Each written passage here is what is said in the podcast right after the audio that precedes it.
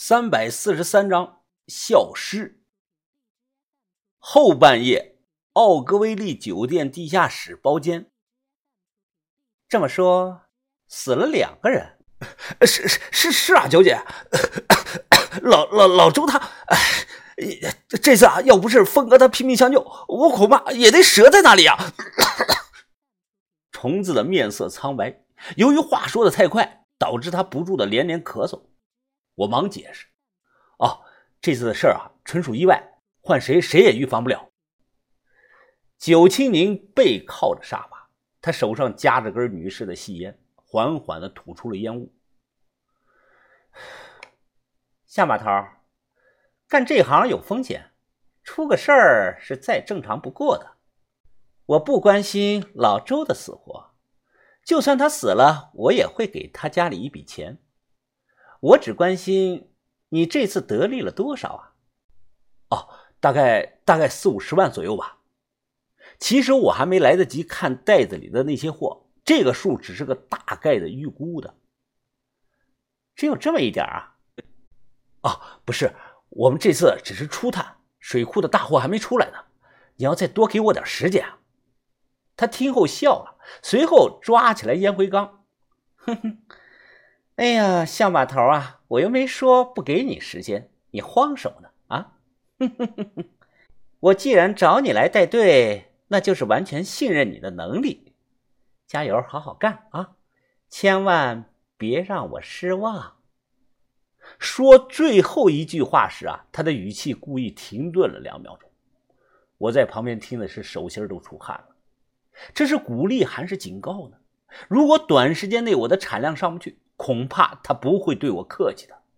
旗袍女还说了，明天会派人将老周的尸体处理掉，总不能让人一直在水库里泡着。回到房间后，夜已经很深了，但我没有一丁点的睡意。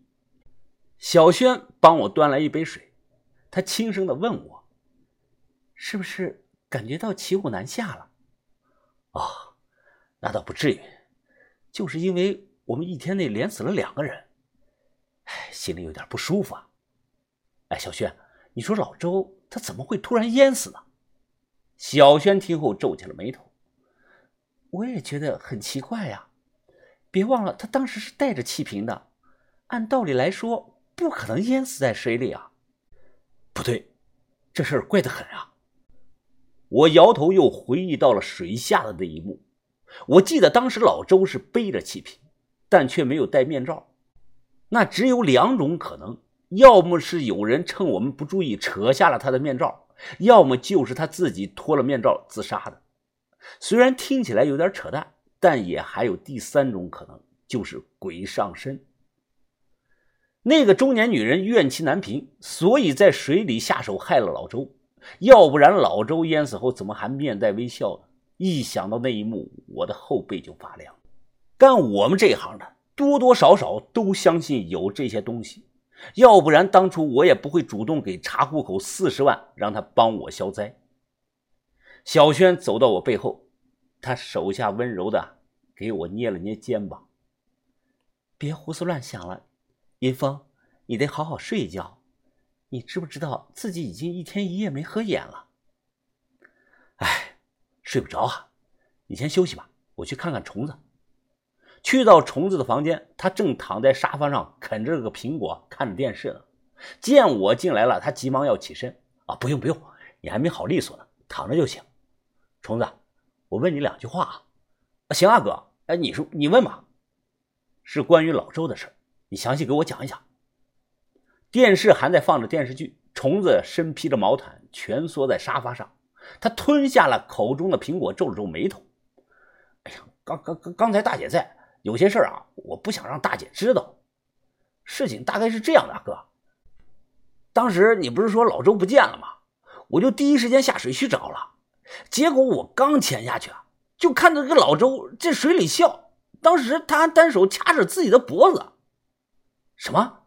立在水里笑，自己掐自己的脖子？你确定没看花眼吗？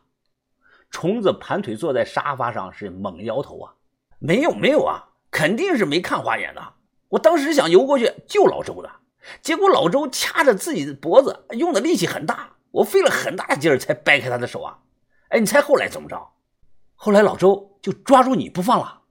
没错呀，所以啊，峰哥，要我说这个事儿啊，就透着股邪乎劲儿啊！这，哎，就咱俩人知道就行了啊，你可别对外声张了。虫子呢，马上又说道：“呃，我明天啊，就和大姐说，看能不能派个别的兄弟帮你。反正我这两天他妈的不敢下水了，我。哎，别啊，虫子，你可不能在这紧要关头给我打退堂鼓啊！你，我之后还仰仗着你帮忙呢。再说了，咱们现在还没有完成任务，你就退出，哎，那样一来，大姐会怎么看你啊？她会不会觉得你办事不力，不堪重用啊？”虫子的性格啊，属于那种胆大手狠、一根筋。我早就看出来了，虫子对旗袍女是极其的忠心，忠心到什么程度呢？我猜恐怕旗袍女让虫子杀了自己的爹娘，他都会干。果然，一听我这个话，虫子立即打了退堂。他咬了咬牙：“那那算了，我可不想让大姐认为我是个无能之人，那样比杀了我还难受。这就对了嘛。”打起精神，明天我们还要干大活呢。这样一来啊，大姐才会高看你。啊，对，干他娘的大货！虫子仿佛忘掉了恐惧，像打了鸡血一样的满血复活了。从虫子的房间出来，我站在走廊外抽了根烟，回想到了刚才虫子话里的一处细节。他说看到了老周是自己把自己掐死的。想知道虫子是不是在说谎？很简单。找到老周的尸体，看一眼脖子处的皮肤就行了。没敢叫小轩，因为我怕他再生出个什么意外，所以我决定啊，谁也不告诉，一个人偷偷的回到事发现场再看一眼。走夜路，开着皮卡到了水库，熄火下车，然后从堤坝上翻了下去。我提着大包，又向西走了三百多米，便回到了出事的水域。深更半夜，一个人来到空无一人的水库旁边，害怕，真的有点怕。我脑海中突然联想到了电影《山村老尸》中美姨慢慢走向水中的那一幕，打了个喷嚏，点着事先准备好的三炷香，插在了河边。我伸手在胸前画了个十字，随后又双手合十，快速的祈祷啊啊，佛祖保佑我！上帝保佑我，啊，三清六部保佑我，西方诸神保佑我，紫微星君保佑我，十殿阎罗保佑我，阿门，阿弥陀佛，阿弥陀，阿阿门，阿弥陀佛。拉开包，穿戴好潜水服，检查了一下头灯的亮度，随后我直接跳到了水里，不断的向深水区游去。老周的尸体已经沉到了水底，当光亮再次照到老周那张微笑着的脸，尽管做足了心理准备啊。但是我还是觉得一阵的毛骨悚然。我伸手扶住老周的下巴，慢慢的向上一抬，立即看到他脖子上有一处明显的淤青，而这道淤青看着确实像是人手掐出来的。由于在水里泡了有段时间了，老周的尸体有些轻微的浮肿发胀。我这么一碰，他半拉身子，立刻整个靠在了我身上。老周的脸还在咧着嘴笑，所以能看到一点他的牙齿。一人一尸，四目相对，离得近了，我突然又发现了一处不寻常的地方：老周的牙龈部位全部呈现出淡淡的黑色。